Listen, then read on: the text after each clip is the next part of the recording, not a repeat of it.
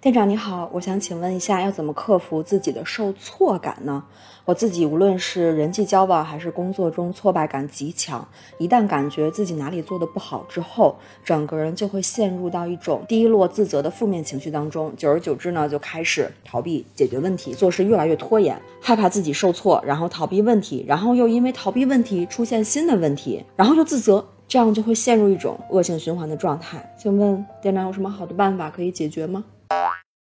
新老头们，大家好呀！我是越挫越勇的店长王瑞，一名心理师、如何十年多美心理咨询师。这里是安慰剂心理小连将心理学变成一种生活方式的地方。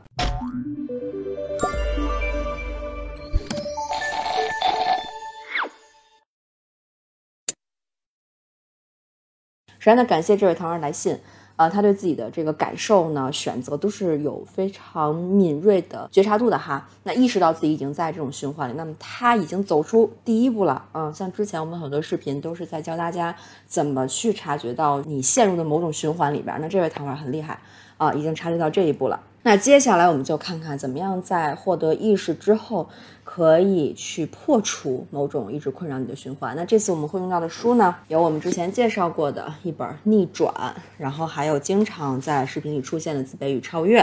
呃，还有最后一本呢是之前在我们聊那个拖延的时候吧，啊，有推荐过的一本书。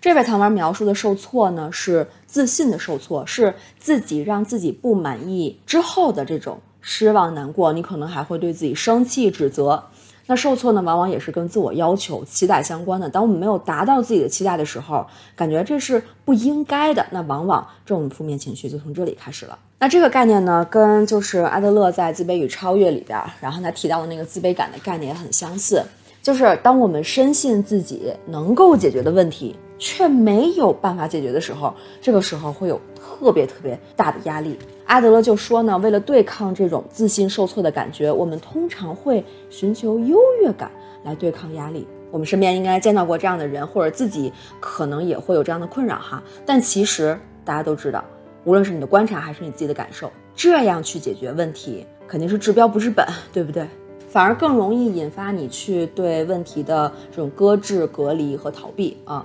然后把你自己可能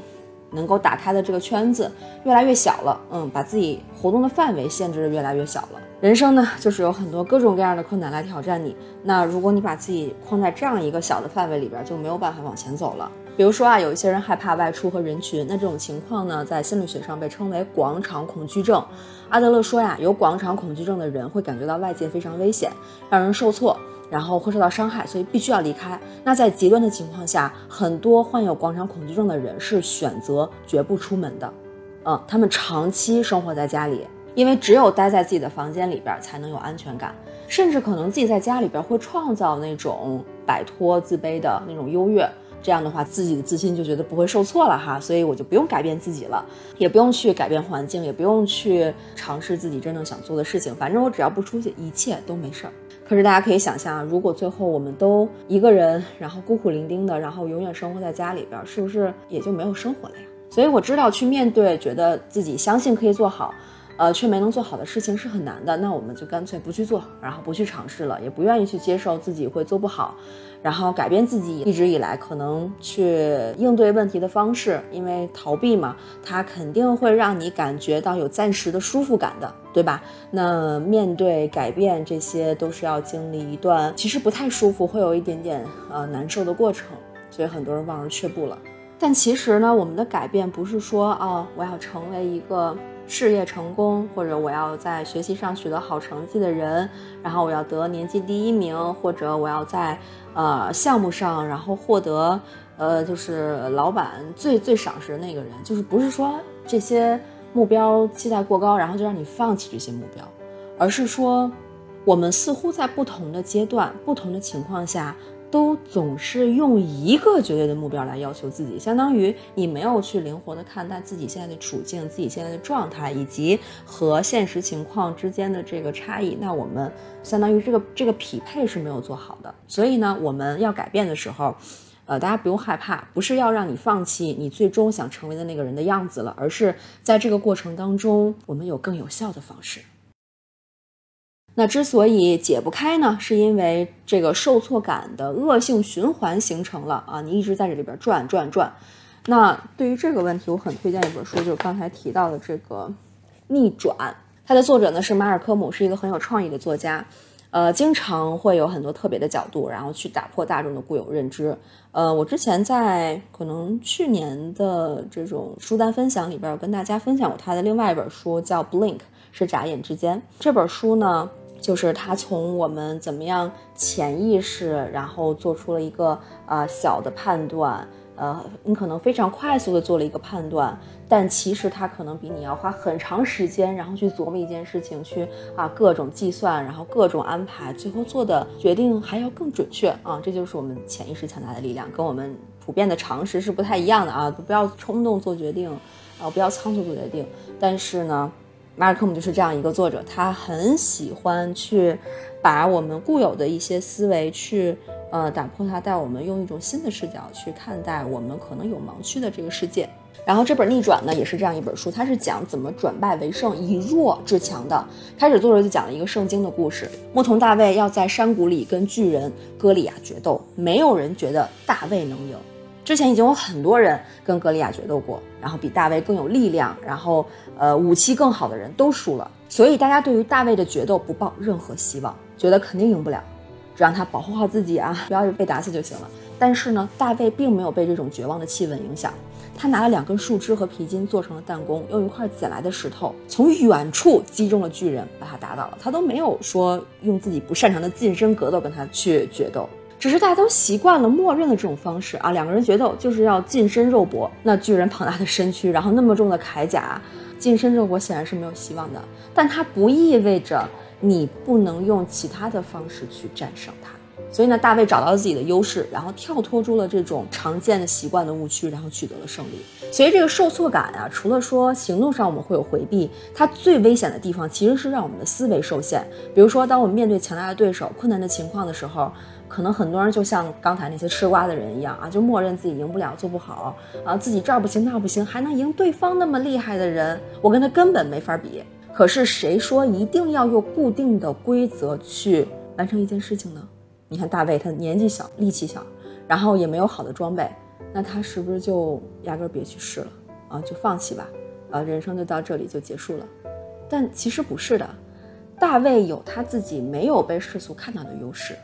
没有被我们这种常见的评价看到的优势，那这种优势呢，很多时候其实是只有我们自己能给出来的，是只有我们自己能去发现的。因为放到我们现在的生活当中啊，如果我们在解决问题的时候，按照这种既定的思维呢，其实就很容易变成那种啊，一定要看成绩好，一定要看高学历，然后找对象的时候也一定要有钱要好看啊，各方面都面面俱到，才能解决问题，生活才能更好。但是呢，这个世界有时候是这样运作的哈，但它有时候也许不是这样运作的。这个世界上一定有像巨人那样，就是天生力气大，然后呢装备好。可是这世界上也没有最后就只剩下巨人获得成功，然后做出变化，然后为这个世界做出贡献，对吧？所以我们就压根儿别想了，然后就自暴自弃这么着吗？肯定不是的。所以我们不能一直聚焦在这些让自己挫败的地方，那些是事实，我们不会去骗自己说啊，年纪小没关系，经验不足没关系，这些可能是有关系的，但不代表它能够决定你最后事业的发展，然后生活的方向。因为在世俗的声音当中，我们很容易去忽略自己的优势到底是什么，你根本不给自己时间去看它，你当然也不知道自己的优势是什么了。那这些呢，作者就把它们称为隐形优势。这些优势绝对不是大众推崇强调的啊，你一眼就能辨别出来的啊，你经常被别人夸赞的，但是在解决问题上可能会帮我们实现逆转。比如说啊，这位糖丸的求助的信件里边，我就感受到了他对自己观察的洞察总结能力非常强。其实，呃，像这样的一种总结是，比如说像我们做这个心理工作者的哈，呃，基本功的训练。嗯，那像比如说有心理困惑的去求助心理咨询的时候，那在初期呢，也有很大的一部分工作是来找到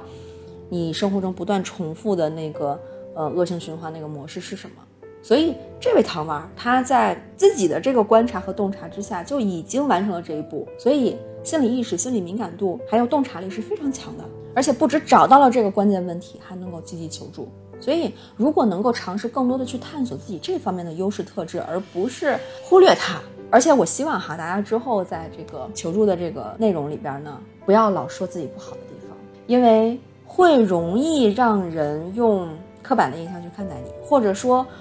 你给了别人一个忽略你自己优势的机会。所以，大家把这个目光从你关注在自己负面的这个部分上呢。你再看看它的阴影面，你再看看它的背面，有很多被你忽略掉的，但其实对于你的发展和成长非常重要的特质是一定有的，不然